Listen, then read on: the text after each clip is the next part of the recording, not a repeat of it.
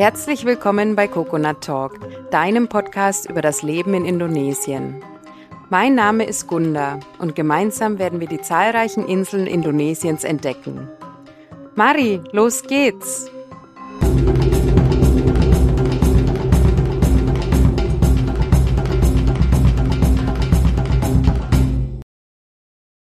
Hallo, liebe Indo-Junkies, herzlich willkommen zu einer neuen Folge beim Coconut Talk.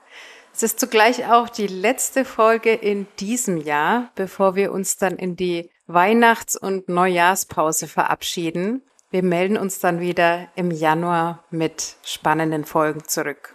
Heute habe ich Melli bei mir zu Gast. Melli kommt ursprünglich aus München und sie lebt seit ja guten zwei Jahren auf Bali. Allerdings hat ihre Leidenschaft für Indonesien schon viel früher begonnen, was sie uns gleich in unserem Gespräch erzählen wird. Außerdem werden wir uns über Surfen unterhalten und über eine kleine Insel in Sumatra. Und dann hören wir von Melli von verschiedenen Hilfsorganisationen, in die Melli selbst involviert ist und aus der sogar ihr kleines Business, das sich Bahalu nennt, entstanden ist. Es wird also mal wieder super spannend und vielfältig in dieser Folge. Falls dir die Folge gefällt, darfst du diesen Podcast gerne abonnieren und auch bei Spotify oder iTunes bewerten. Teile ihn außerdem mit Familie und Freunden, die sich dafür interessieren könnten. Wenn du mich kontaktieren willst, kannst du das über hallo at coconut-talk.com machen. Jetzt wünsche ich dir viel Spaß bei dieser Podcast-Folge. Hallo Melli, schön, dass du heute bei mir zu Gast bist. Ja, hallo Gunda, ich freue mich auch sehr. Vielen Dank für die Einladung. Ja, sehr gerne. Möchtest du denn zu Beginn gleich mal erzählen, wie du überhaupt auf Bali oder auch allgemein nach Indonesien äh, gekommen bist? Was waren da so deine erste, ersten Berührungspunkte? Und ja, warum bist du auch dabei geblieben, immer wieder hierher zu kommen, bis du schließlich hier lebst? Ja, super gerne. Ähm, bei mir tatsächlich eine ganz interessante ähm, Geschichte und zwar kam das eigentlich mehr oder weniger durch meine geliebte Mami. Die war schon immer sehr reiseaffin und ist dann 2014 in Rente gegangen und ich bin damals aus dem Bachelor gekommen und ähm, hatte schon ein bisschen gearbeitet, habe mir gedacht, Mensch, ich bin gerade so ein bisschen an einem beruflichen Schneideweg und ähm, ja, sie hatte mir dann vorgeschlagen, ob wir nicht auf eine Backpacking-Tour durch Südostasien gehen. Und da war ich natürlich sofort Feuer und Flamme. Und dann haben wir uns aufgemacht 2014. Damals sind wir erstmal nach Singapur, dann auf die Philippinen, sind nach Malaysia und sind am Ende in Indonesien gelandet und sind in Java angekommen und speziell in Bali. Und wir hatten natürlich schon super viele Eindrücke gesammelt. Wir waren davor auch schon in Kambodscha und ich allein in Thailand. Also so Asien war uns zwar schon immer sehr bekannt, aber ich weiß noch ganz genau, ich bin speziell in Bali angekommen und irgendwann habe ich Mama angeschaut und habe gesagt, hm, ich glaube, ich muss dir jetzt was gestehen. Ich glaube, irgendwann werde ich hier leben. Und dann hat sie das Lachen angefangen und dann habe ich gedacht, oh Gott, was kommt jetzt? Und dann hat sie gemeint, ja, das kann sie nachempfinden. Sie muss mir nur sagen, sie glaubt, sie wird auch irgendwann hier leben. Und ich kann dir gar nicht sagen, es war Super. irgendwie, ja, wir, wir haben uns irgendwie so wohl hier gefühlt und das ist bis heute noch der Fall. Also das war wirklich ein absolut intrinsisches Gefühl, dass in mir dieses Zuhausegefühl aufkam. Und ich bin dann jedes Jahr wiedergekommen, mal alleine, mal mit ihr, mal mit Freunden von Java, Sumatra, also auch andere Inseln bereist. Und ich hatte aber immer überall dasselbe Gefühl. Und ähm, ja, wie es dann so ist, man ist natürlich aber doch in einer sehr ähm, ja, westlichen Welt ähm, etabliert gewesen und ähm, ich hatte einen guten Job. Ich habe dann meinen Master zwischenzeitlich noch in Unternehmenskommunikation gemacht und habe selber auch für einen Reisekonzern gearbeitet, aber mich hat's halt immer jedes Jahr wieder hierher gezogen. Und ähm, 2019 habe ich dann meinen Job gekündigt. Das war noch bevor das ganze Covid-Thema aufkam das dann allerdings ziemlich schnell nach meiner Kündigung präsenter und präsenter und präsenter wurde, bis zu so einem akuten Zeitpunkt, dass ich mitbekommen habe, dass Indonesien die Grenzen innerhalb von ein paar Tagen schließen wird. Und ich hatte damals das Glück, dass ich schon mein Halbjahresvisum hatte. Aber mein Flug wäre, glaube ich, ja, drei bis vier Wochen später gewesen. Und ich habe dann meinen Chef angerufen, der mich netterweise gehen lassen hat. Ähm, und habe dann am ersten Tag meine Wohnung ausgeräumt, am zweiten Tag meine Sachen gepackt, konnte mich auch von Freunden nicht verabschieden ähm, und bin dann mit meinem Papa am dritten Tag an Flughafen.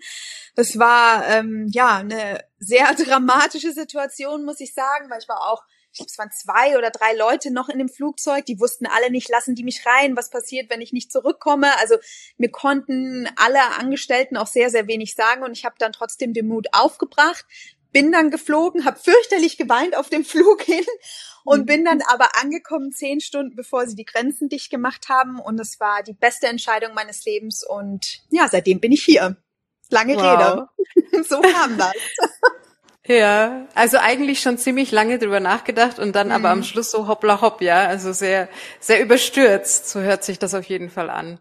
Was vielleicht auch gar nicht, muss ich ganz ehrlich sagen, gar nicht rückwirkend so schlecht war. Also es war für mich, ich bin sehr emotionaler Mensch und für mich war das ähm, höchstgradig emotional und ich war auch sehr ängstlich, weil man, ja, wir alle wussten ja nicht, was passiert, dann zieht man in so ein Land. Ich glaube aber im Nachhinein, dadurch, dass ich so ins kalte Wasser geworfen wurde, war es wahrscheinlich sogar leichter, als wenn man jetzt irgendwie große Verabschiedung gehabt hätte und dieser Druck war gar nicht da, weil es da im ersten Moment erstmal drum ging, kommst du überhaupt in das Land rein? Und dann war erstmal ja alles im Ruhezustand. Also das hat mir, glaube ich, so fürs Ankommen tatsächlich rückwirkend sehr geholfen, muss ich sagen. Mhm. Und du hast dir dann auch nicht groß Gedanken gemacht, irgendwie, wie geht's weiter, wenn jetzt wirklich die Grenzen dann ewig lang zu sind? Du wusstest also eigentlich einfach nur, okay, du willst da jetzt sofort hin ehrlicherweise genau das Gegenteil. In meinem Kopf, ich bin so ein krasser Überdenker, war Höchstalarm, was passiert.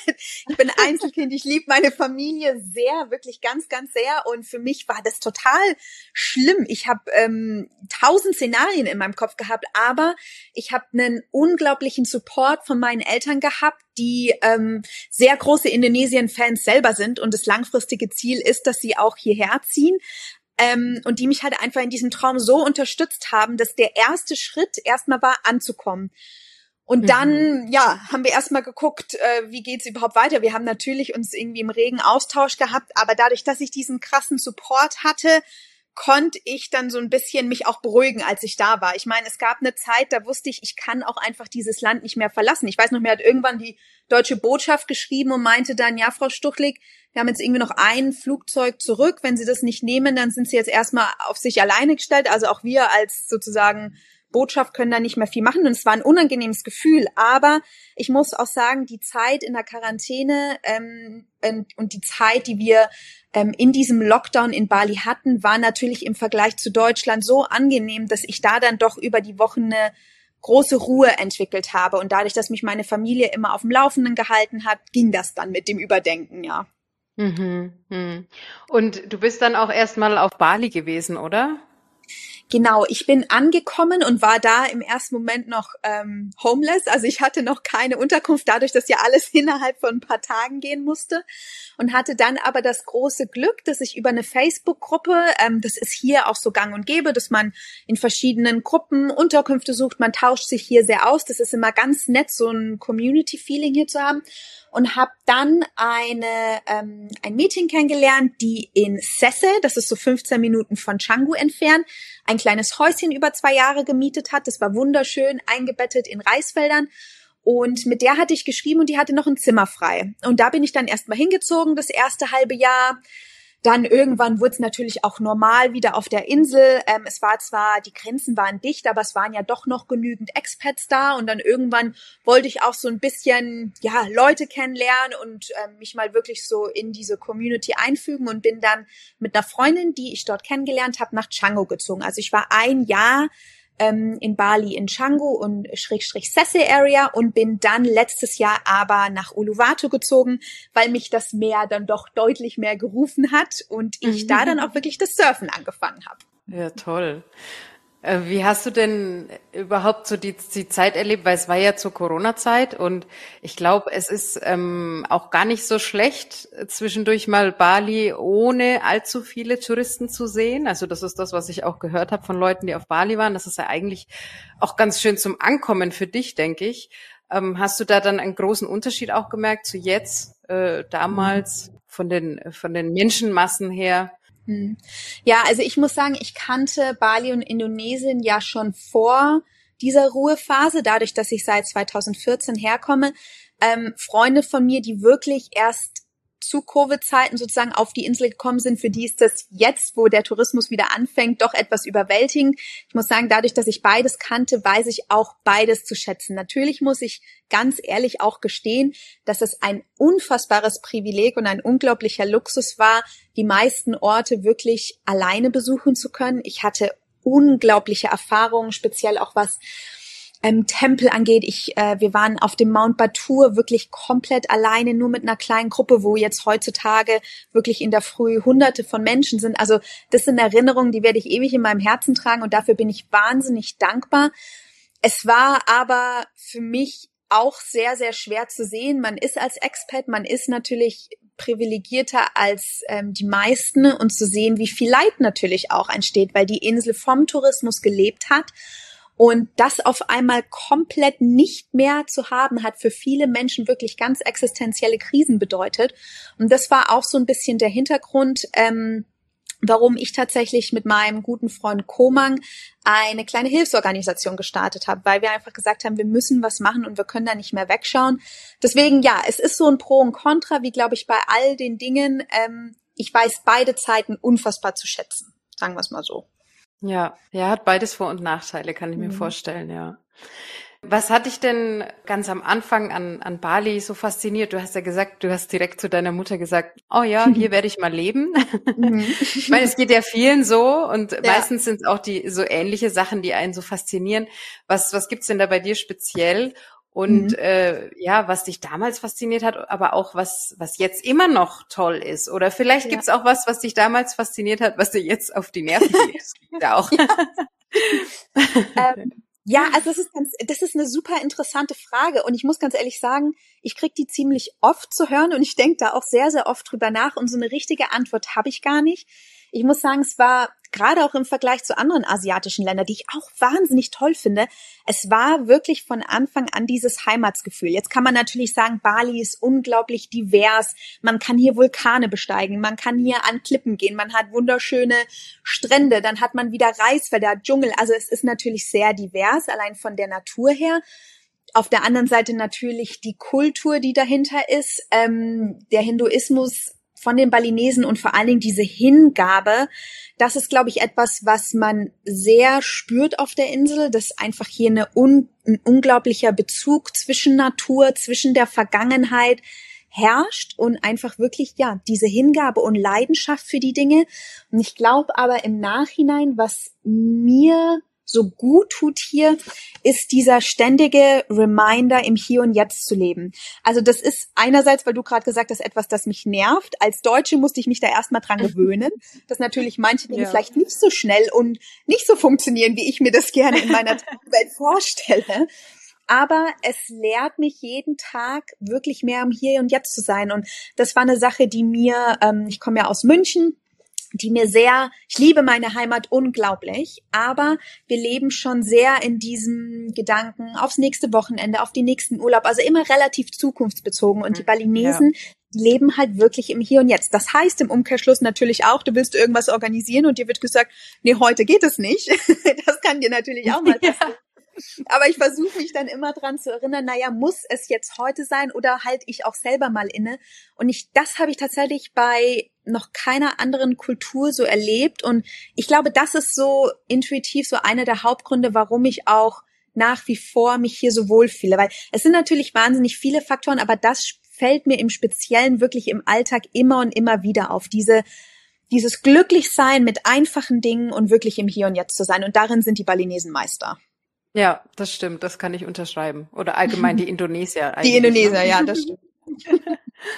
Ja, aber gut, ja, aber je länger man dann hier natürlich lebt und auch gewisse Dinge erledigen möchte oder wie mhm. du sagst, organisieren möchte, die ja auch irgendwo wichtig sind, man, desto häufiger stolpert man dann natürlich immer drüber, ne? Und es ist ganz gut ja. eigentlich, wenn man, ja, wenn man das so wegstecken kann. Aber äh, ja, es ist, schon es ist nicht immer leicht. Immer ich rede mich jetzt hier. Gut. Ja, genau. Ähm, da sind schon auch genau. Situationen genau. dabei, wo ich fluche. Also ich will das ja auch nicht verschönigen, aber wenn ich jetzt mit dir drüber rede, ist es für mich auch nochmal ein Anreiz zu sagen, komm, in der Zukunft sei auch nochmal wieder ein bisschen wachsamer, ein bisschen aufmerksamer, weil es bringt einem am Ende des Tages ja nicht. Unsere Zeit ist so begrenzt und ich glaube, das ist immer ein gutes Learning zu sagen, was ist jetzt wirklich gerade wichtig. Und eigentlich, wenn wir mal drüber nachdenken, das Wichtigste ist, dass du immer im Hier und Jetzt bist. Sonst lebst du nämlich nicht in deiner eigenen Realität. Und das bringt dir auch nichts. Das stimmt. Ja, schön. Das, das war doch jetzt schon mal ein toller, toller Insight von dir. Also finde ich toll, ja. Ich würde gerne noch ein bisschen auch übers Surfen reden. Du hast vorhin schon mal gesagt, ja. du hast angefangen zu surfen in Uluwatu. Also ich erinnere mich, da war ich auch mal. Das ist mhm. ja auch so eine Surferadresse schlechthin mit gigantischem Ausblick auch aufs Meer, so oben von das den stimmt. Klippen und so. Ja. Das habe ich in Erinnerung. Tolle Sonnenuntergänge. ähm, ja, wie, wie, wie fing das denn an? Also wie, wie kam es dazu? Das kam eigentlich tatsächlich ganz natürlich. Ich muss sagen, ich war schon immer so ein ähm, Ozeankind. Also ich fühle mich im Wasser einfach pudelwohl. Ich liebe es zu schnorcheln. Ich habe hier auch mit dem Freediven angefangen in Ahmed und ähm, ja, also Wasser war für mich schon immer ein ganz, ganz wichtiger Bezug. Ich komme zwar aus München, aber meine Familie kommt ursprünglich aus dem Norden. Deswegen ich habe meine ganze meine ganzen Sommerferien immer am Meer an der Nordsee verbracht. So, deswegen war für mich tatsächlich auch dieses Leben am Meer immer so eine absolute Wunschvorstellung, ein absoluter Idealzustand. Jetzt ist es aber auch so, ich war vom Surfen schon immer fasziniert, muss aber sagen, dass speziell in Canggu, ich war zwar zwei, dreimal surfen mit einem Instructor, aber so richtig habe ich nicht Blut geleckt, ehrlicherweise. Es war irgendwie nicht so, dass es mich wirklich gecatcht hat. Und als ich dann nach Uluwatu gezogen bin, mit einem, mit einer anderen Umgebung, hier muss man sagen, dreht sich auch wirklich sehr, sehr viel um Surfen. Du lernst hier Menschen kennen, aus der ganzen Welt, die irgendwie alle einen Bezug zum Wasser haben, die ähm, teilweise seit 15, 20 Jahren surfen. Es ist nicht unüblich, dass man hier mal einen Kelly Slater sieht. Das ist vor einem halben Jahr, sitzt man da einfach im Restaurant und dann sitzt einfach der begnadetste Surfer aller Zeiten neben dir. Also man kommt mit diesem Thema schon deutlich oh. mehr in Bezug und deswegen, ja, also es ist. Ich wollte gerade fragen, ja. wer das ist, wer oder was. Sagt mir natürlich jetzt nichts als Nicht-Surferin. Aber also ja, wenn man ihn mal googelt, man, man, kennt ihn, glaube ich, auf jeden Fall vom, vom Sehen. Okay. okay. ähm, naja, jedenfalls kam dann für mich tatsächlich so wirklich einfach auch dieser Wunsch auf, diesen Sport jetzt wirklich auch mal mehr eine Chance zu geben und jetzt wirklich anzugehen. Und ähm, dafür eignet sich tatsächlich Uluwatu sehr, sehr gut. Und ja, dann habe ich mich dahinter gebissen und muss aber auch ganz ehrlich gestehen, ähm, Surfen in Bali anzufangen, ist, glaube ich, ähm, kann man sehr, sehr, sehr, sehr gut machen. Es gibt ja auch ganz, ganz viele tolle Surfschulen und äh, tolle Surfcamps.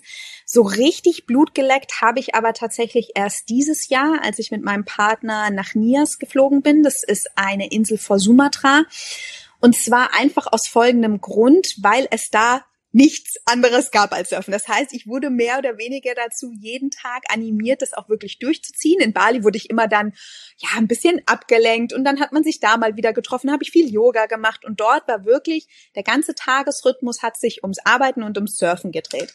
Und die Welle dort ist ähm, jetzt nicht unbedingt beginnerfreundlich, aber sie bietet dir die Möglichkeit, ähm, ja, es wirklich zu lernen, weil eben nicht so viele Menschen im Wasser sind und weil diejenigen, die dort sind, das auch ja, einem so gut nahe bringen. Und da habe ich mich dann durchgebissen und geflucht und geweint. Ich bin ganz ehrlich, also alle, die das jetzt anhören, das war jetzt kein leichter Weg und das ist auch immer noch nicht. Ähm, und das ist wirklich eine Sache, die ich dieses Jahr ganz arg gelernt habe. Ich bin absolut perfektionistischer Mensch und dieser Sport hat mir so viel gezeigt, sowohl körperlich als auch mental, ähm, dass ich wirklich auf mich hören muss. Ich bin sehr, sehr ehrgeizig und habe es dann auch gerne mal riskiert, ähm, ja, Situationen zu haben, wo ich wirklich ähm, von Wellen so erwischt wurde, dass da auch einige Unfälle passiert sind wo ich oh, jetzt oh im Nachhinein auch ja auch deutlich mehr Respekt vor habe und vielleicht jetzt dadurch ein bisschen zu ängstlich manchmal geworden bin, wo ich jetzt auch an mir arbeite. Aber am Ende des Tages hat mir kein Sport so viel Ruhe gebracht, so viele unglaublich schönen Momente, diese Verbundenheit mit der Natur und tatsächlich dieses Gefühl, auf einer Welle zu sein, ist für mich, das ist wie ein Höhenflug. Also schöner kann ich es nicht, kann ich es nicht beschreiben. Es ist ein unglaubliches Gefühl und deswegen werde ich mich da auch in Zukunft durchbeißen, auch wenn ich öfter mal fluche. Ja, toll. Also es, es klingt, äh, du machst es mir schmackhaft, sagen wir es mal so. Ich habe ja selber das auch noch nicht ausprobiert. Bin ja eher die Taucherin, dass ich dann unter Wasser gehe. Ja. Aber ähm, ja, dadurch, dass wir hier auf Morotai auch so die ein oder anderen Surfspots haben, geheime Surfspots, mhm. muss ich das natürlich auch mal ausprobieren. Also ich, ich weiß nicht, ich habe einfach gemerkt, ähm, so im Alter, so alt bin ich jetzt noch nicht, aber je älter man wird, desto äh, schwieriger ist es schon. Also so ein bisschen mache ich mir da schon mehr Gedanken als ich glaube. Ja, ich habe so die Befürchtung, es ist immer besser, wenn man das schon von klein auf lernt oder weiß ich nicht, Anfang 20 damit schon hm. anfängt. Hm. Und, aber äh, ja, ist ja auch kein Problem, oder mit dem Surfen, wenn man da erst später damit anfängt.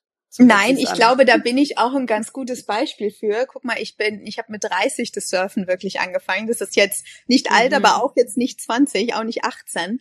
Ähm, natürlich hätte ich mir gewünscht, dass ich wie Skifahren irgendwie schon mit drei Jahren auf dem Brett gestanden wäre. Und da gibt's ja auch wunderschöne Beispiele ähm, von Surfern und äh, ja sehr sehr jungen Surfern, die jetzt im Teenageralter sind, die wirklich einer der besten wahrscheinlich weltweit werden. Ne? Aber es sollte einen nie aufhalten. Ähm, für mich, das habe ich gerade schon erwähnt, ist es natürlich so eine mentale Geschichte. Man ist dann an Surferspots und man sieht Leute, die seit 15 Jahren surfen und natürlich, da fragt man sich, wird man jemals an so ein Level rankommen?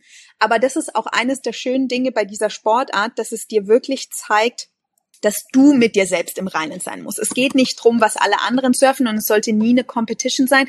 Und das fällt einem dann auf die Füße. Wenn du schaust, was andere machen, dann bist du unaufmerksam, dann passiert dir was. Und deswegen finde ich es für mich persönlich so schön, weil ich arbeite sehr, sehr viel und bei dem Sport kann ich wirklich den Kopf ausschalten und muss mit mir selber sein. Und das ist egal, ne, wie alt man ist, wann man damit anfängt solange man Freude daran entwickelt und solange man ja mit sich selbst da in, in einer Linie ist, dann kann einem das, glaube ich, nur einen Benefit bringen. Und ähm, ja, ich kenne ich kenn viele meiner Freunde, die hier auch tatsächlich sehr spät angefangen haben. Ähm, also es ist nie zu spät, sagen wir mal so. okay, sehr gut, ja. Ja, es ist interessant, was du sagst, auch, dass man mit sich selber dann eigentlich äh, beschäftigt ist, weil mhm. man sieht das immer so, vor allem in Bali, wenn man am Strand liegt, wie viel Surfer da teilweise im Wasser sind, ja. irgendwie auch eng aneinander und ja, ich weiß nicht, wenn man das noch nie gemacht hat, dann dann überlegt man sich ja auch, ja, da schaut man bestimmt auch viel nach rechts und links, also muss man ja, ja auch irgendwo, ne? Ja. Aber ja. es ist doch interessant, dass es eigentlich nur um ja um einen selber geht, wie man sich verhält oder ne, welche Welle man nimmt und so weiter. Also es ist spannend auf jeden Fall. Ja, also vielleicht muss ich da noch kurz was zu ergänzen zu meinem Satz. Ähm, na, also wenn ich sage, man muss mit sich selber im Rein sein, meine ich jetzt nicht, dass man natürlich nicht nach links und rechts schaut. Das habe ich nämlich auch gelernt. Es gibt sehr, sehr klare Regeln in dem Line-up und die sollte man auch respektieren.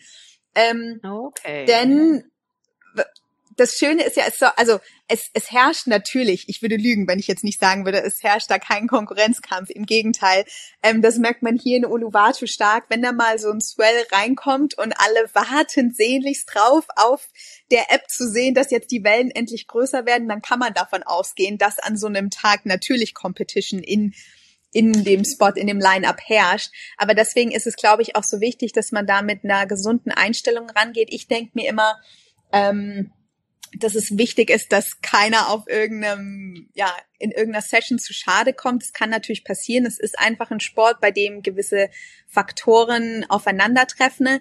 Ähm, aber ich möchte ja auch eine gute Zeit haben. Also ich möchte nicht rauspaddeln in einem angestrengten Emotionszustand und dann noch so eine Aggression mitbringen, weil das, das merkst du auch sofort mit den Menschen, die um dich drum sind. Ne? Also ähm, deswegen finde ich eigentlich so das, was ich gelernt habe, auch wie man sich in so einem Spot verhält, ist, glaube ich, ganz wichtig. Und dann hat, haben alle auch eine gute Zeit. Und das war zum Beispiel in Nias auch so eine Sache, ähm, da man ist unglaublich fasziniert. Da sind wirklich die kleinen Kids mit fünf, sechs Jahren, die die da wirklich Barrel surfen und du stehst daneben und denkst nur, wow, Wahnsinn.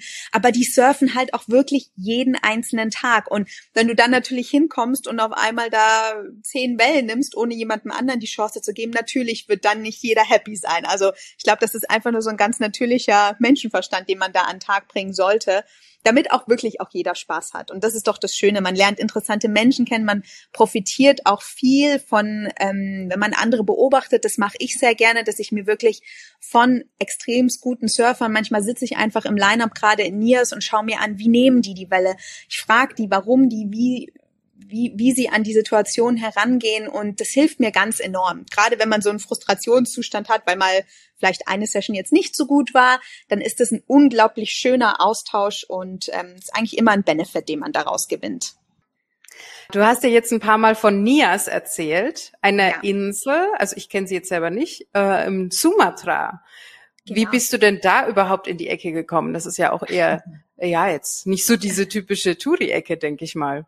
Ü überhaupt nicht tatsächlich. Also ich war 2017 zwar schon in Sumatra mit meiner Mama und damals waren wir ähm, in Medan, am Lake Toba, in Gunung Loisa bei den Orang-Utans, was eine unglaubliche Erfahrung war. Ähm, dann sind wir nach Banda Aceh hoch, Pulawe. Also wir haben das schon gemacht, aber unter dem Vorwand, dass wir wirklich so klare Ziele hatten. Mit Nias war das ein bisschen anders.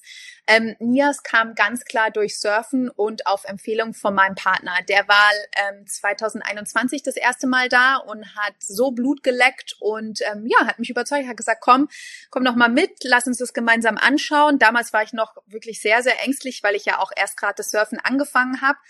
Ähm, ja, und bin da angekommen und habe mich wirklich schockverliebt in die Insel. Ähm, ich habe mir so, glaube ich, immer Bali vor 40 Jahren vorgestellt. Das ist ein unglaublicher Dschungel, wo einfach die Natur ja eine der schönsten Flora und Fauna irgendwie zutage bringt, aber da ist auch wirklich nichts. Also ähm, wir sind da in einem kleinen Ort namens ähm, Sorake. Das ist ein absoluter Surfer-Town und ähm, sind dabei der lieben Familie rund um Petra, Site und der kleinen Zoe, die da eine, ein sehr, sehr schönes und heimliches Gästehaus haben, die Jamboree Lodge, äh, mit super Blick auf die Welle und ja, haben dort dieses Jahr jetzt tatsächlich zweimal zwei Monate verbracht. Ähm, und zwar in komplettem Einklang mit der Natur und viel, viel Ruhe. Also mir hat es wahnsinnig angetan, weil ich aufgrund, ähm, dadurch, dass Bali jetzt gerade auch ein bisschen voller wird, diese Ruhe nochmal doppelt genossen habe so kam das ein bisschen.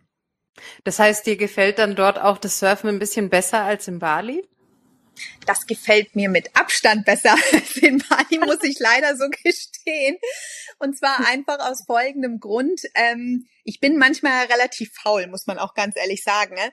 Ähm, und ich lebe hier in Balangan, was im Süden von Bali ist, in Uluwatu, ähm, aber habe natürlich jetzt nicht den Luxus, irgendwie einen Blick auf eine Welle zu haben und kann demnach natürlich, obwohl es natürlich gewisse Surfcharts gibt, nicht so abschätzen, wie die Wellen sind. Das heißt, in Nias habe ich den Vorteil, ich muss nur aus dem Fenster schauen und sehe natürlich, wie, wie die Wellen gerade sind und kann dann einfach schnell reinhüpfen und wieder rauskommen. Und hier ist es für mich manchmal so unter dem normalen Arbeiten Arbeiten ja, dann ein größerer Aufwand. Plus, was man sagen muss, Nias liegt schon sehr nah am Äquator. Das heißt, man hat dort den Vorteil, dass ähm, der Spot bei Ebbe und bei Flut besurft werden kann. Das hast du hier bei den meisten Sachen in Bali nicht. Da checkt man dann immer ähm, in beispielsweise in der Magic Seaweed App, ob gerade Low Tide oder High Tide ist und wann man an gewissen Spots überhaupt surfen kann. Das schränkt das natürlich ein bisschen ein. Also es steckt schon ein bisschen mehr dahinter, als nur das Brett zu nehmen und rauszugehen, ne? Ich sehe. Definitiv, ja, doch, auf jeden Fall. Ja, schön. Also es steht äh, auf meiner Liste äh, demnächst auf jeden Fall, dass äh, ich mich auch mal aufs Brett wage. Schön, hast du denn da noch mich. so ein paar, ja, hast du denn da noch so ein paar Tipps für Anfänger? Tipps für Anfänger, das ist eine sehr gute Frage. Ähm, ich glaube, was mir auch nach wie vor immer hilft, ähm, das hatte ich schon erwähnt, ist geduldig mit sich zu sein. Ähm, was für mich ein absoluter Gamechanger war, ähm, und das ähm, kann ich wirklich nur jedem ans Herz legen, ist, sich mit Wellen auseinanderzusetzen. Was heißt das? Das heißt, wenn ich an einem Spot bin, und das wird man bei guten Surfer, werdet ihr das sehen, wenn man manchmal irgendwie denkt, Mensch, warum starren die denn jetzt seit 15 Minuten auf die Welle und gehen nicht surfen? Und zwar, ja. Das ist, dass man die Wellen lesen kann. Also bei mir ist es mittlerweile so, dass ähm, gewisse Spots, die ich häufig surfe, da, da weiß man dann nach einer Zeit einfach, wo sitzt man, ähm, wie, wie bricht die Welle. Ähm, also dass man einfach sich wirklich mit der Natur so auseinandersetzt und mit der Welle, speziell dem Ozean, dass man mehr im Einklang ist und dass man dadurch natürlich auch ganz anders die Welle nimmt und ganz anders surft. Und ich glaube, am Anfang war für mich so ein bisschen das Problem, ähm, mir ging es einfach nur drum zu stehen und die Welle irgendwie zu surfen. Und ähm, mhm. was ich so im Nachhinein sehr gelernt habe, ist, ähm, erstens geht es nicht nur darum zu sagen, ich habe jetzt an dem Tag heute irgendwie 15 Wellen genommen. Es geht um die Qualität und das merkt man dann auch, wenn man mal eine Welle hat, wo man wirklich sagt, okay, das war die Welle des Tages, dann reicht ein, also reichen tut's einem nie. Ne? Man könnte natürlich irgendwie noch Stunden weiter surfen. Aber ähm, ich sitze lieber mittlerweile ein bisschen länger und äh, warte auf ein Set, was dann für mich wirklich passend ist und lese die Welle besser, als dass es mir nur drum geht zu stehen. Und das passiert, glaube ich, ganz häufig so als Anfänger, dass man natürlich das Ziel hat, dass man erstmal auf dem Brett stehen will. Aber eben, das finde ich so schön an dem, äh, an dem Sport, dass man eben lernt, geduldig zu sein und ja, auf diese Naturgewalt auch zu reagieren. Ähm, man hat jeden Tag unterschiedliche Bedingungen. Das Wetter ist unterschiedlich, die Wellen brechen unterschiedlich, unterschiedliche Menschen im Wasser. Hey, du bist unterschiedlich jeden Tag, wenn du aufwachst, in was für einer ähm, Verfassung du an jedem Tag bist.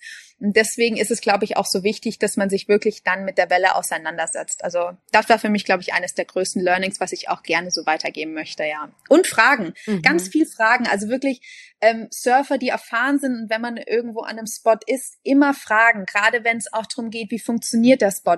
Wo ist ein Channel? Wo kann man sicher reingehen? Wo geht man raus? Wo positioniert man sich? Also niemals einfach nur rauspaddeln und hoffen, äh, man erwischt was. Also wirklich fragen, sich austauschen und die Wellen lesen. Das hilft enorm. Mhm. Und dann ist man, glaube ich, auch ähm, nicht so schnell außer Atem, weil man einfach auch weiß, wo paddelt man richtig hin und wie setzt man sich in ein Line-up. Ich glaube, das mit Geduld haben, das kann man eigentlich auf alles irgendwie anwenden, mhm. ja, auf jede Sportart, ja. wo man sofort irgendwie äh, Vollgas geben will. Aber wenn man am Anfang natürlich erst was lernt, dann ja, braucht's Geduld dafür, auf jeden ja. Fall. Hm. Ja, ja. Mir ist jetzt gerade noch was ganz anderes in den Kopf gekommen. Also das ist jetzt vielleicht ein bisschen off-topic, aber die Münchner unter uns, die kennen das bestimmt. Da gibt's doch irgendwo so eine Surfstation in München. Ja, genau. Natürlich. so cool. Also wir waren ja auch im Sommer ähm, in Deutschland und sind ja dann auch immer in München. Und ich hatte, ich weiß nicht, wie lange wir da standen. Also ich einfach nur zum Zuschauen. Ich habe da total das Zeitgefühl verloren. Ich finde es so faszinierend wenn diese Leute da immer in diese Welle ja. reingehen und dann wieder einer nach dem anderen. Also ich weiß nicht, warst du da schon mal? Äh, ja, natürlich. Ich bin ja gebürtige Münchnerin und ähm, das ist ja für uns eine Institution, muss man sagen.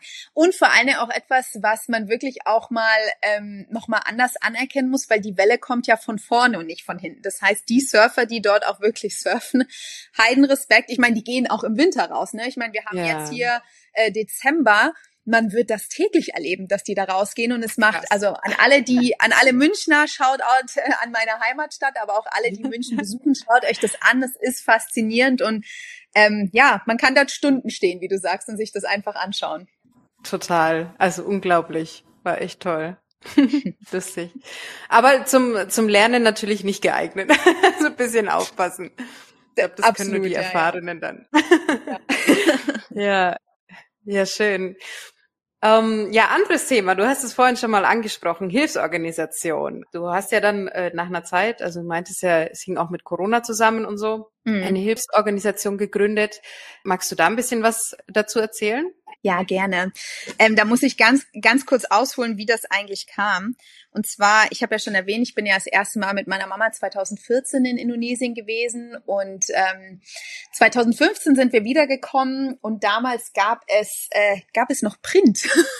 An diejenigen, die sich noch erinnern, Scherz beiseite, aber da hat man wirklich noch National Geographic Magazine angeschaut. Und da war so dieses Thema Reisebloggen kam da gerade so ein bisschen auf. Ähm, anyway, ich habe ein Bild gesehen auf dem National Geographic Cover von dem berühmten Kilinking Beach in Nusa Penida. Ich hatte aber keine Ahnung damals, wo das war. Ähm, wusste nur, es ist irgendwo bei uns in der Nähe, Indonesien und war damals mit meiner Mama in Nusa Lembongan und habe mich dann ja klassisch bei den Locals durchgefragt, ob jemand diesen Spot kennt, ob mich da jemand hinbringen kann. Und die haben mich dann an ähm, einen Tourguide vermittelt, meinen lieben Freund Komang, und der hat uns dann in Nusa Penida abgeholt ja, dann sind wir irgendwie vier Stunden über so einen Holperweg äh, mit dem Scooter gefahren. Es hat wirklich ewig gedauert. Heutzutage ist das alles schön geteert. Und der hat uns mm. dann nach Linking gebracht. Damals gab es auch kein Geländer, nichts. Das war wirklich reine Natur. Der ist dort aufgewachsen. Der klettert darum, seitdem er fünf Jahre alt ist und ähm, hat er selber auch von mir erwartet. wir sind dann da diese Klippe runtergeklettert. Und so auf halbem Wege meinte ich dann zu Kummern, du, ich, ich pack das nicht mehr. Ähm, das ist mir jetzt gerade ein bisschen zu steil. Und wir hatten ja auch schon diesen wunderschönen Ausblick. ja, haben da so ein bisschen innegehalten und ähm, wir haben uns von Anfang an unglaublich gut verstanden. Koman ist zwar in Penida aufgewachsen, ähm, aufgewachsen, ist aber ein so weltoffen und welterfahrener Mensch, also mit dem konntest du irgendwie über alle Themen reden. Das war von Anfang an eine, Verbindung, die ich so tatsächlich ähm, so interkulturell auch noch nie erlebt habe. Und wir sind dann jedes Jahr, ähm, als wir in Indonesien waren, wiedergekommen. Ich bin alleine gekommen oder mit Freunden oder mit Mama. Und ja, da hat sich über die Jahre wirklich eine sehr, sehr innige Freundschaft entwickelt. Und Komang lebt in einem Dorf namens Desa Adat Pinotuk. Das ist 14, also 14 bis 20 Minuten von Killing Beach entfernt in den ähm, in den Bergen sozusagen von Nusa Penida, also was man so ein bisschen unterschätzt.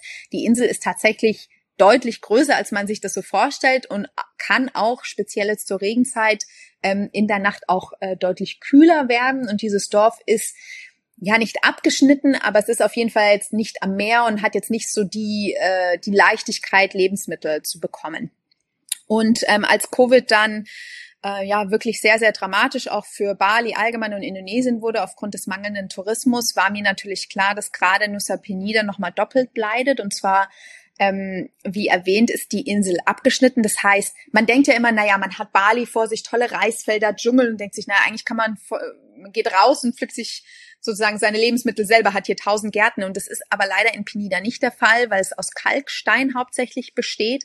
Und alles, was zum Beispiel auch an Reis kommt, wird von Bali importiert. Das heißt, die können das auf der Insel gar nicht selber anbauen. Ähm, da ist es einfach nicht so möglich, Agrarwirtschaft zu betätigen, wie das jetzt auf Bali der Fall ist. Das heißt, sie sind wirklich darauf angewiesen, was sie importieren können. Und ähm, zu Covid-Zeiten wurden diese Preise natürlich extremst hoch. Ähm, Nusa Penida gehört zu der Kelungkung Area im Osten Balis und hat jetzt auch nicht so den äh, ja die Unterstützung, die jetzt touristische Gegenden wie Canggu, Uluwatu oder Ubud bekommen. Und speziell dadurch, dass Nusa Penida überhaupt durch Instagram, durch diese wunderschönen Orte wie Klinking berühmt wurde, hat diese Insel vor Covid erst, ach, lass das zwei, drei Jahre gewesen sein, überhaupt an Interesse gewonnen. Als das weggefallen ist, ähm, haben die Menschen dort wirklich unglaublich gelitten, weil sie weder Unterstützung bekommen haben, noch überhaupt die Möglichkeit hatten, ähm, irgendwie ein finanzielles Einkommen sich zu sichern. Und dann haben Kummer und ich gesagt, na ja, wir müssen irgendwas machen und haben im Kleinen angefangen, ähm, einen GoFundMe-Account anzulegen und haben dann Help for Penida gegründet.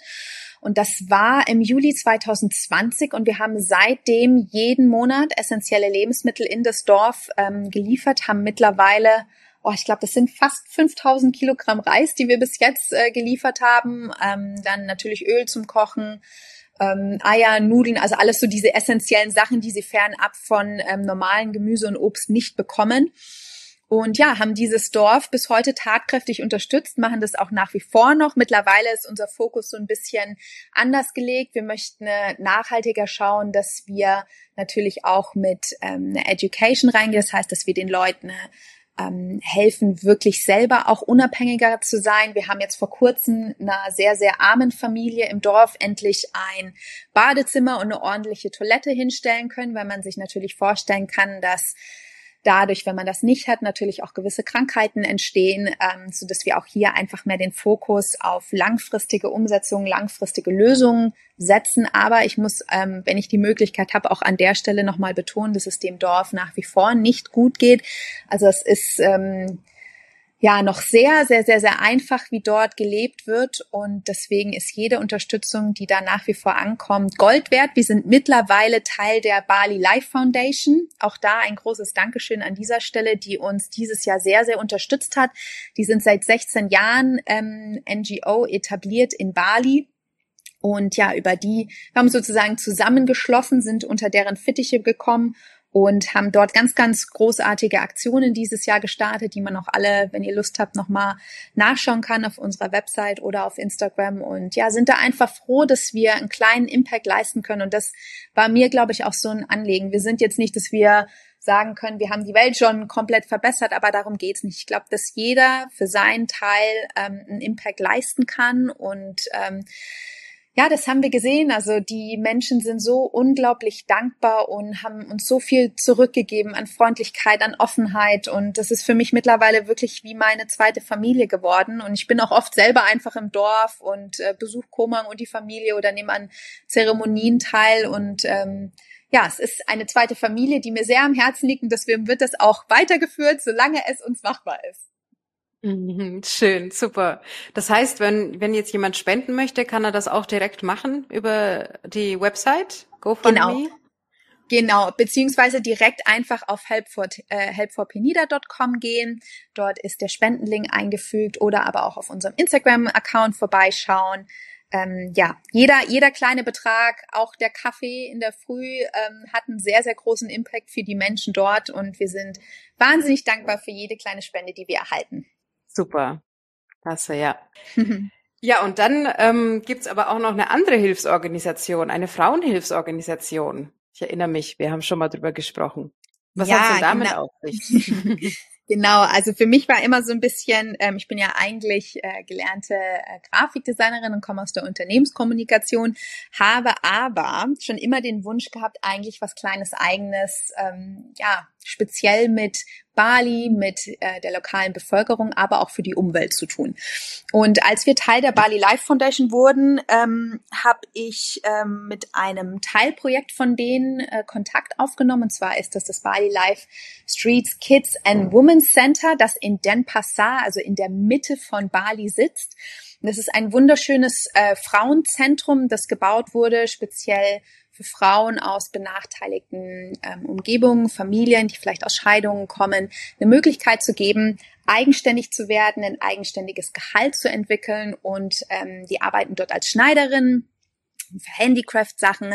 Die haben dort die Möglichkeit, ihre Kinder mitzubringen. Da ist ein kleiner Kindergarten integriert, draußen mit einem Spielplatz, was hier in Indonesien und auch in Bali sehr, sehr, sehr, sehr selten ist. Und einfach ja ein geschütztes Setting zu haben, einen Rückzugsort und eben die Möglichkeit, eigenständig zu werden, selbstständig zu werden, eine Zukunft zu haben, ähm, nicht mehr auf externe Hilfe angewiesen zu sein. Und das hat mich so sehr fasziniert und das fand ich so großartig dass ich gesagt habe, okay, da muss, da muss auf jeden Fall, irgendwie muss ich das mit einem Projekt von mir integrieren.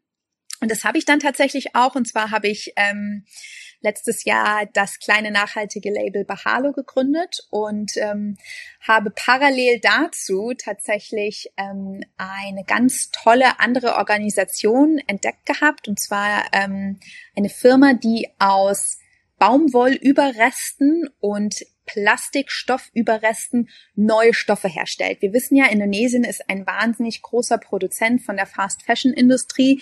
Hier werden Sachen von H&M, Nike, Adidas produziert und das wirft natürlich aber auch sehr, sehr viele Probleme für die Umwelt hier vor Ort ab.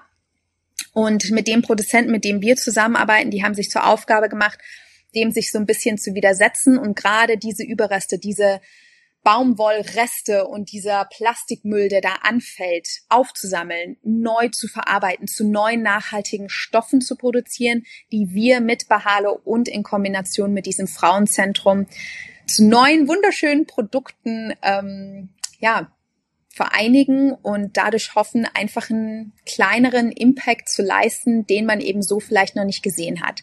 Mir war es halt ganz wichtig, eine Kombination zu finden aus dem täglichen Müllproblem, was ich hier in Indonesien und Bali sehe, aber auch wirklich die lokale Bevölkerung zu unterstützen. Und ähm, ja, deswegen war das irgendwie so, das kam ganz natürlich, diese Kombination aus diesen beiden Komponenten und es macht mir unglaublich Spaß zu sehen, was man doch im Kleinen bewirken kann. Und ähm, das ist so aktuell Stand der Dinge, wie das so zustande kam.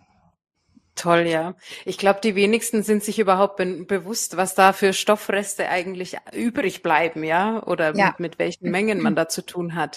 Ja, das Problem ist tatsächlich auch, ähm, muss ich ganz ehrlich sagen, was mir, also ich, ich denke, mittlerweile ist uns allen bewusst, dass wir ein Plastikproblem haben, wobei ich das eigentlich so immer gar nicht, ähm, also das wird immer als Plastikproblem bezeichnet. Wir haben aber eigentlich ein Recyclingproblem. Und speziell in Indonesien ist halt das Problem, dass beispielsweise so ähm, Überreste von der Fast Fashion Industrie, man möchte sich das kaum vorstellen, die werden einfach verbrannt. Die werden verbrannt mhm. oder werden in riesigen Lagerhäusern äh, bis anno nächsten 20 Jahren gelagert und da passiert einfach nichts oder werden aber einfach auf irgendwelche illegalen Müllhallen gebracht und dadurch entsteht dieses Recycling-Problem, was wir eigentlich haben. Und ähm, das ist so ganz interessant für mich gewesen, da überhaupt mal diese Awareness zu bekommen. Okay, es, es liegt tatsächlich an jedem Einzelnen. Es liegt vor allen Dingen daran, dass wir nicht richtig recyceln. Und deswegen fand ich das so spannend, dass wir mit Bahale wirklich Stoffe haben, die sich diesem Thema so annehmen und dass wir da wirklich Lösungen für finden. Ähm, denn ich glaube, grundsätzlich geht es einfach darum, dass wir einfach lernen, wie können wir das, was wir schon haben, neu aufbereiten und wie können wir das in so einen gesunden Zyklus bringen. Ohne dass wir ständig neu produzieren, sondern dass wir einfach einen Weg finden, wovon alle profitieren. Die Umwelt, die lokale Bevölkerung, aber auch der Endkonsument. Denn es soll ja auch wir sollen jetzt ja nicht nur alles schlecht reden. Ja, wir sind am Ende des Tages ja auch Menschen, aber es geht, glaube ich, einfach darum, dass wir alle so ein bisschen mehr so eine Aufmerksamkeit den Dingen gegenüber entwickeln. Guter Ansatz auf jeden Fall, ja. Das heißt, für eure Produkte bei Bahalo werden ausschließlich dann, ja, Stoffreste verwendet oder Garn aus Stoffresten. Genau, also in unserer aktuellen Kollektion, die wir haben, werden Überreste von Baumwolle verwendet. Man muss sich das so vorstellen. Ähm, es gibt gerade speziell in Java riesige Felder, wo Baumwolle angepflanzt wird. Gerade wie schon erwähnt, weil riesige Firmen hier produzieren. Was dort allerdings gemacht wird, und das ist den wenigsten bewusst, so eine Baumwollpflanze hat ganz schön oben die Baumwollblüte, die gepflückt wird und alles andere wird einfach brach gemacht. Das heißt, dieser Grund wird permanent verarbeitet und wird sozusagen diese Pflanze wird eigentlich nur das i-Tüpfelchen wird genommen. Und unsere Produzenten haben sich dem Problem angenommen. Ähm, das heißt, die ganzen Baumwollüberreste, die einfach verbrannt, weggeschmissen werden, wird von denen aufgegriffen. Die werden geschreddert, werden recycelt und zu neuem Garn gespannt das, was wir jetzt bei den aktuellen Bahalo-Produkten finden. Und gleichermaßen wird von Überresten der Fast-Fashion-Industrie, von Sagen wir mal, ihr habt ein günstiges T-Shirt, was nicht mehr gebraucht wird, das wird geschreddert, das wird sortiert nach Farben, das wird zu neuem Garn aufgesponnen, so dass wir einen leinenartigen neuen Stoff haben. Also es ist ein sehr großer Aufwand, das wird auch alles noch per Hand verarbeitet. Ähm, aber es ist natürlich auch ein, ja, ein sehr nachhaltiges System, dass eben das, was wir schon haben, neu aufgewertet wird. Und ich bin jedes Mal fasziniert, wenn ich unsere Produkte in der Hand halte, weil ich mir immer denke, Wahnsinn, was man aus, sagen wir jetzt mal, wirklich Überresten aus ähm, Müll von, von Produkten noch neu generieren kann. Und das ist das Schöne daran, warum ähm, ja wir mit diesen Sachen auch so unglaublich Spaß haben, weil wir einfach sehen, hey, es muss nicht weggeschmissen werden. Im Gegenteil, wir haben die Möglichkeit, neue Wege zu finden, wie wir Sachen neu produzieren können und das versuchen wir damit. Ja, es stimmt. Also ähm, das ist so diese Wegwerfgesellschaft, die auch natürlich mhm. hier in Indonesien sehr stark verankert ist. Ja, absolut. Um, ähm, oder dass man sich einfach äh, auch immer wieder neue Dinge kauft und so weiter. Wenn man einfach mal überlegt, wie viel man eigentlich wiederverwerten kann oder ja. auch, ja, Dinge, die man überhaupt machen kann. Also es gibt ja auch so wahnsinnig viele Produkte aus, aus wirklich aus Plastik, ja, gibt's ja auch. Mhm. Also es ist, das ist der Wahnsinn, ja, wie man dann auf einmal was ganz anderes in der Hand hat und das gab's vorher schon mal in einer anderen Form. Ja, und da ist aber, muss man sagen, es gibt hier ganz tolle Organisationen auch auf Bali und ähm, wir haben natürlich, also es, das der Punkt, warum ich das gerne nochmal erwähnen möchte, ist, natürlich kommen Touristen hierher und sehen, also man wird hier mit diesem Plastikproblem und diesem Müllproblem schon konfrontiert. Das ist nicht wie in Deutschland, wo hier alles geordnet ist und äh, man ist sich dem Thema hier schon sehr präsent. Aber man muss auch sagen, dass gerade die junge Generation an Indonesier hier eine deutliche Aufmerksamkeit dem Thema gegenüber widmet und dass es hier doch tatsächlich auch an unterschiedlichsten Lösungen gearbeitet wird. Wir haben hier auch zum Beispiel die, mittlerweile die Möglichkeit in Supermärkten Plastiktaschen aus Cassava, also aus äh, Gemüse sozusagen zu, zu kaufen, statt jetzt auf die reine Plastikvariante zurückzugreifen. Also man, man findet hier schon deutlich nachhaltigere Ansätze und das ist eben das, was ich meine im Kleinen startet man Revolutionen und ich glaube, deswegen kann man sich dem ganzen Thema auch nicht entziehen. Man sollte jeden Tag irgendwie probieren, im Kleinen für sich zu agieren. Und das sind ja die täglichen, die täglichen Entscheidungen, die man trifft. Greife ich jetzt zu der Plastiktüte oder nehme ich, keine Ahnung, meinen Baumwollbeutel mit und gehe damit in den Supermarkt? Ne? Also es überliegt ja jedem. Ja, ja.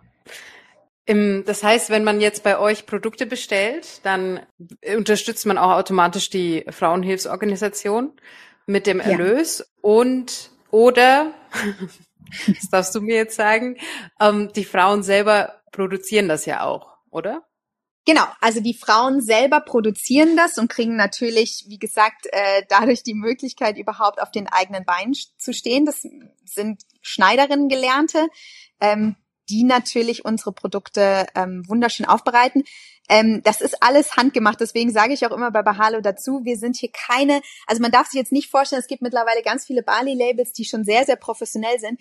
Wir sind da noch sehr, sehr am Anfang und das finde ich aber auch das Schöne. Wenn man sich beim Namen kennt, wenn man da, wenn ich in mein Frauenzentrum fahre, dann ist es jedes Mal wie, als würde ich äh, ja auch da wieder in eine Familie kommen. Also es ist alles sehr, sehr intim und noch sehr klein.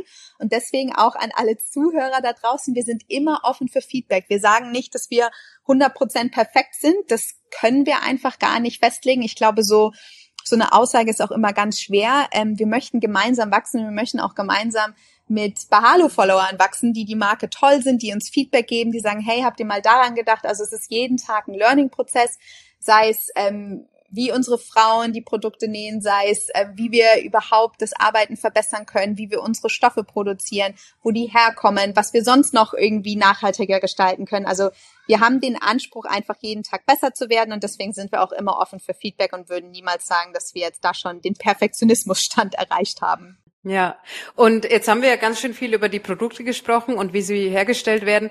Was genau gibt's denn da? Also magst du dir im Einzelnen vielleicht mal vorstellen? Ja, gerne. Also aktuell haben wir drei Produkte im Sortiment. Das ist einmal ein, ähm, ein Kissenbezug, den wir entwickelt haben.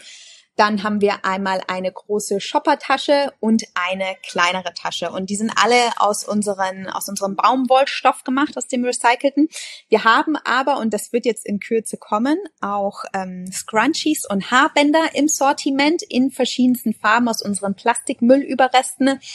Und für unsere deutsche Zuschauer werden wir ab Januar die Möglichkeit haben, über den schönen Bali Online Shop Soul Island die Produkte anzubieten. Und da sind wir sehr, sehr freudig drauf und hoffen natürlich, dass euch da draußen das gefällt, was wir machen und dass wir euch ein bisschen den Bali-Vibe nach Hause bringen können. Ja, super. Das ist ja auch perfekt jetzt so vor Weihnachten noch.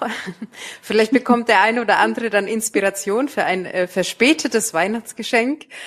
Ähm, wir haben ja auch einen Gutscheincode noch. Also wer was bestellen möchte, Vielleicht magst du es vorstellen noch. Genau, ja, ich freue mich sehr. Unser Gutscheincode ist Coconut 15, also 1,5. Ähm, für alle da draußen, auch wenn ihr gerne noch zu Weihnachten was bestellen wollt und ihr hättet vielleicht auch noch gerne einen Gutschein, ähm, ihr könnt schon über Soul Island eine Pre-Order machen.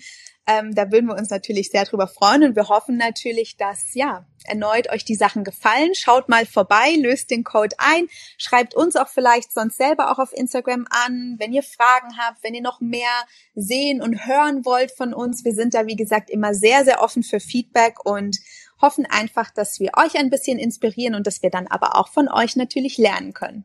Super, ja. Das hoffe ich auch, dass es bei euch dann so erfolgreich weitergeht. Ja. Ja, dann sind wir eigentlich schon am Ende unserer Folge angekommen. Wie sehen denn so deine Zukunftspläne aus oder auch die von, ja, von Bahalo? Wie, ja, was hast du geplant? Bleibst du wahrscheinlich erstmal hier in der Gegend? Ja, das ist, äh, ist eine gute Frage, die ich wahrscheinlich selber gar nicht so weiß. Also aktuell wird's auf jeden Fall die Basis hier in Bali bleiben, wobei ich mich ja so schockverliebt in Nias habe, dass da mit Sicherheit äh, immer mal wieder hingeht. Ähm, auch nächstes Jahr, denke ich, werde ich ähm, im Februar nochmal unten sein und dann aber tatsächlich nochmal nach Deutschland auch mal wiederkommen, denn ich vermisse meine Heimat natürlich auch sehr. Ähm, aber nichtsdestotrotz, ja, habe ich hier mein kleines paradiesisches Zuhause gefunden, in dem ihr mich auch jederzeit gerne besuchen könnt. Auch da schreibt mich auch gerne mal privat an, wenn ihr mal Tipps wollt. Mit Bahalo hoffe ich natürlich, dass ähm, wir einen großen Impact leisten. Also ähm, meine Wunschvorstellung wäre, dass wir ganz tolle, nachhaltige Produkte aus den unterschiedlichsten Materialien verwenden können. Denn ja, Innovationen hier gerade mit Naturmaterialien, das ist so ein bisschen auch so ein Wunsch von mir und einfach, ja, nicht nur Freude mit den Produkten bringen, sondern wirklich irgendwann so groß zu sein, dass man Bahalo außerhalb von Bali kennt, dass man ganz viele Menschen unterstützen kann, dass man wirklich einen Impact auf die Umwelt leistet, ähm, ja, und aber auch einfach den Kunden Freude bringt. Also ich glaube ganz fest, dass ein Produkt auch immer Spaß machen muss und dass man das gerne trägt. Und das ist so ein bisschen unser, unser Ansatz, einfach da eine Gemeinschaft zu schaffen. Das würde mich freuen, wenn ich am Ende des Tages jemanden damit inspirieren kann. Toll, ja, perfekt. Das ist auf jeden Fall eine, eine tolle Mission. Dann würde ich sagen, vielen Dank, dass du dir die Zeit genommen hast und äh, hier dabei warst heute und auch ganz viel erzählt hast über Surfen. Das finde ich jetzt auch ganz spannend. Und natürlich auch über die Hilfsorganisation nennen. Also du bist ja da ganz schön engagiert und wünsche dir natürlich und euch äh, auch da viel Erfolg. Und hoffentlich sehen wir uns dann mal im nächsten Jahr, wer weiß wo, beim Surfen vielleicht. Ja, da würde ich mich auch sehr freuen. Vielen Dank auch, dass ich überhaupt Teil sein durfte und dass ihr uns zugehört habt. Ähm, und an der Stelle auch, soweit ich mich erinnere, kommt die Folge jetzt bald noch raus. Frohe Weihnachten an alle da draußen. Und dass für uns alle das nächste Jahr ganz großartig wird. natürlich, da schließe ich mich natürlich an. Auf jeden Fall. Frohe Weihnachten, guten Rutsch und bis zum nächsten Mal. Danke, liebe Melli, dass du da warst. Danke, tschüss. Tschüss. Wenn du auch nach Indonesien auswandern möchtest, um dir deinen Lebenstraum zu erfüllen, dann kann ich dir unseren Auswanderguide Leben in Indonesien ans Herz legen. In ihm findest du alle relevanten Infos zum Thema sowie praktische Checklisten, hilfreiche Links, Dokumente zum Download und Zutritt zu unserer exklusiven WhatsApp-Gruppe für Indonesien-Auswanderer. Den Link zum Guide findest du wie immer in den Shownotes dieser Folge. Wenn du außerdem schon immer mal Bahasa Indonesia lernen wolltest, kann ich dir den Indo Junkie Crash Kurs empfehlen. Mit dem Gutscheincode COCONUT10 bekommst du 10% Rabatt auf den Kurs und dieser Podcast eine kleine Unterstützung. Das war Coconut Talk, dein Podcast über das Leben in Indonesien. Wenn dir diese Folge gefallen hat, klicke auf Folgen oder hinterlass mir eine 5-Sterne-Bewertung bei Spotify oder iTunes. Dankeschön! Bis zum nächsten Mal. Sampai Jumpa!